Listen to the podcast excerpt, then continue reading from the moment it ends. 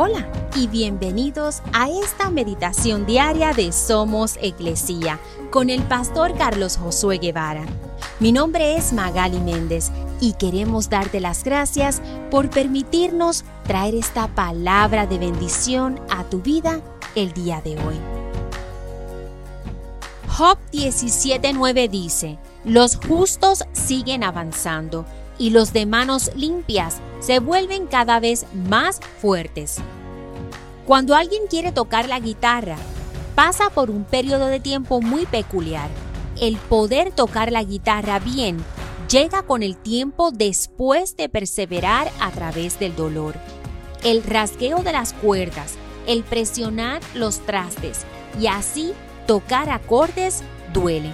Cualquiera que se haya esforzado en aprender a tocar la guitarra tiene la evidencia en sus dedos. Tienen pequeños callos que con el tiempo se endurecen y se desarrollan. Pero sin ellos no podemos aprender. Mantener nuestras manos limpias significa aferrarnos a los principios bíblicos, creciendo nuestro espíritu y fortaleciendo nuestro carácter.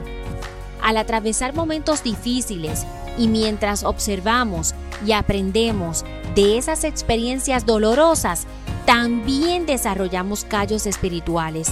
Solo así reconocemos que Dios ha sido y siempre será fiel. En lugar de rendirnos en el primer acorde doloroso, permanezcamos ahí y escuchemos la canción que nuestro gran maestro está tocando.